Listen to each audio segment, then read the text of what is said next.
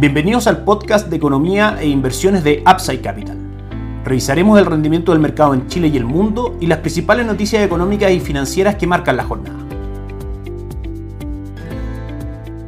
Muy buenos días, ¿cómo están ustedes? Miércoles 19 de abril de 2023, soy Ramiro Galeano, fundador de Upside Capital. Les doy la bienvenida a otra edición más de mercados en Upside Capital. Por supuesto, hoy día miércoles vamos a revisar las principales noticias en lo que va de la semana, tanto en Chile como en el mundo. Comenzamos por China, puesto que el día lunes en la tarde tuvimos entrega de varios datos macroeconómicos. Por supuesto, sabemos que es tremendamente importante porque China es la fábrica del mundo, el mayor consumidor de cobre y por supuesto nosotros, nuestra economía da la importancia que tiene en la exportación de esta materia prima y en la incidencia en que el precio el cobre tiene en el dólar y por supuesto la economía local es importante destacar. En cuanto a gasto de capital fijo, creció un 5.1% en China por debajo del 5.7% que se esperaba y por debajo del 5.5% del mes anterior. Producto Interno Bruto sorprende a la alza y por bastante, desde el 2.9% a la medición anterior se esperaba un 4% y termina marcando un 4.5%. Y el índice de producción industrial, si bien cae levemente respecto a las expectativas, puesto que crece un 3.9% versus las expectativas del 4%,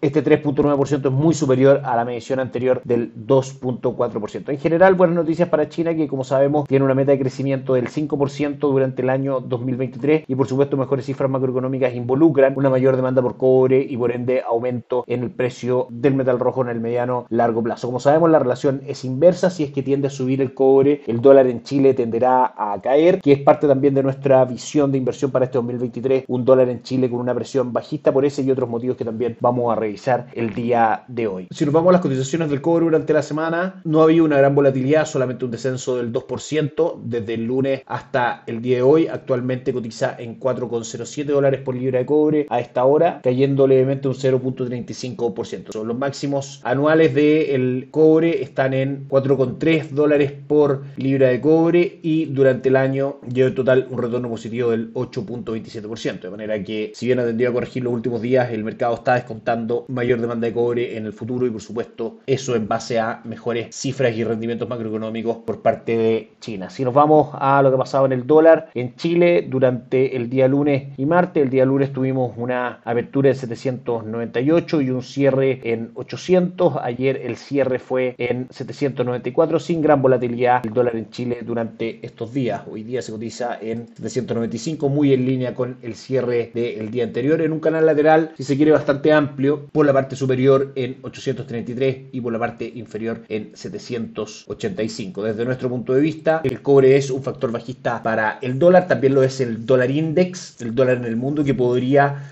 comenzar a caer pronto si es que la Reserva Federal en Estados Unidos termina el ciclo de alza de tasa de política monetaria, que de hecho aquí el dólar index cotiza en 101,53, si bien subiendo durante el día un 0.12%, pero durante el año cayendo un 1.6%. Como decíamos, la presión es bajista para el dólar por factores extranjeros. Si es que vemos una ruptura de un soporte que ha ido marcando el gráfico en 790, probablemente vamos al dólar con objetivos en primera instancia en 787 y luego en 776. Por último, el IPSA marca un 0.85% de caída el día de hoy, rendimiento negativo para las acciones locales. La más transada es Banco Santander, que cae un 0.79, Sukimichpe, que cae un 2.85 y Vapores, que cae un 1.52%. En ese sentido, nuestra recomendación de inversión para bolsa local es el fondo Itaú Chile Equities, que durante los últimos 12 meses mantiene un retorno del 21.14%, muy superior al retorno de las últimas 52 semanas del IPSA del 10.62%. Mencionamos también nuestra estrategia de inversión en renta fija en base al fondo Itaú que mantiene durante el año un 2.98%. Si es que miramos las perspectivas inflacionarias, probablemente en Chile tengamos caídas en la inflación, esas caídas provoquen también una caída de tasas de descuento en el mercado y produzcan un mayor valor de mercado en el valor de los bonos de renta fija que componen los fondos mutuos de renta fija local. Como base entonces renta fija local y dinámico, tenemos una visión bastante positiva también respecto a mercado extranjero, específicamente Estados Unidos. Nueve meses con la inflación cayendo probablemente involucren un fin de ciclo de alza tasa de política monetaria y con eso un impulso tanto a las acciones como a la renta fija de ese país. En ese sentido, los fondos Global Brands por la parte de renta variable y renta dinámica global, por la parte de renta fija con cobertura de tipo de cambio, están compuestos en gran medida por ese tipo de papeles y que también forman parte de nuestra estrategia de inversión diversificada. Gracias a nuestro modelo de arquitectura abierta, a través de Itaú podemos entregar acceso a nuestros clientes a fondos manejados por Compass, por Tuesca, la Reinvial y también por Itaú, administradoras generales de fondos muy reconocidas y de gran trayectoria en el mercado local. También a través de plataforma Perchin, accediendo a administradores como Morgan Stanley y JP Morgan, entre algunos otros. También, por supuesto, alternativas de inversión a través de Principal, a través de Zurich, forman parte de la gran cantidad de alternativas que tenemos en cuanto a productos de inversión para ofrecer a nuestros clientes. Si revisamos Estados Unidos, no ha habido tampoco gran volatilidad en los índices bursátiles. Tuvimos el día lunes un cierre para el Dow Jones de caídas del 0.06%, el S&P 500 abajo un 0.27 y el Nasdaq un 0.47. Ayer martes también resultados prácticamente planos, Dow Jones cayendo un 0.03,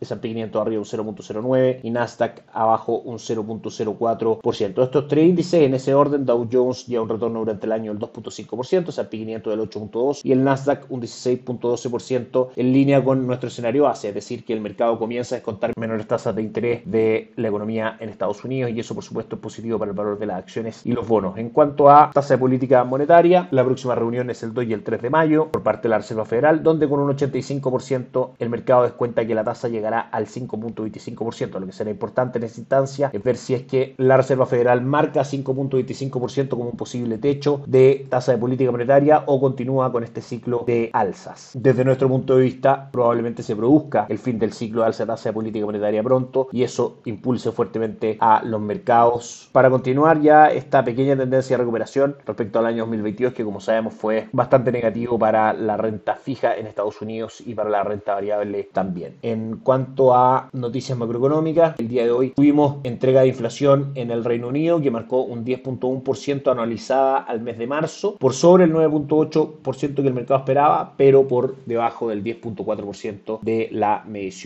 anterior. Mañana jueves conoceremos peticiones semanales por subsidio de desempleo, índice manufacturero de la FED y ventas de vivienda de segunda mano. En cuanto por último a entrega de resultados de empresas durante la semana, destacan Johnson Johnson con beneficio por acción e ingresos por sobre lo esperado, Banco of America en igual situación, Netflix marca un descenso en los ingresos por debajo de lo que esperaba el mercado, Goldman Sachs exactamente lo mismo, esos datos fueron entregados el día de ayer y hoy Morgan Stanley anuncia beneficio por acción e ingresos por sobre lo que el mercado esperaba para esta entrega de resultados. En movimientos relevantes de acciones en Estados Unidos por, como decíamos, esta temporada de entrega de resultados, Tesla disminuía sus acciones un 2.6% frente a un anunciado recorte de precios de sus modelos de vehículos. También Netflix caía aproximadamente un 4%, como decíamos, no cumpliendo las expectativas del mercado en ese sentido. Las acciones de Morgan Stanley bajaban levemente un 1% después de que el banco de inversión no lograra con los resultados superar las expectativas del mercado. Revisamos en última instancia los principales índices bursátiles en el mundo. La jornada es negativa para Asia, con el Nikkei 225 de Japón cayendo un 0.18, Hansen de Hong Kong cayendo un 1.37 y el índice de Shanghai cayendo un 0.68%. En Europa, el DAX alemán sube levemente un 0.08%, el Eurostock 600 cae un 0.10% y no hay grandes volatilidades en la plaza bursátiles europea, exceptuando el IBEX 35 de Madrid, que subiría un 0.77. Y en Estados Unidos, el resultado, una vez más, es mixto para las tres índices bursátiles principales. El Dow Jones cae un 0.19, el S&P 500 cae un 0.03 y el Nasdaq sube un 0.17%. Eso es todo por hoy. Que tengan un excelente término de semana. Nos encontramos el viernes para el cierre semanal de los mercados. Chao, chao.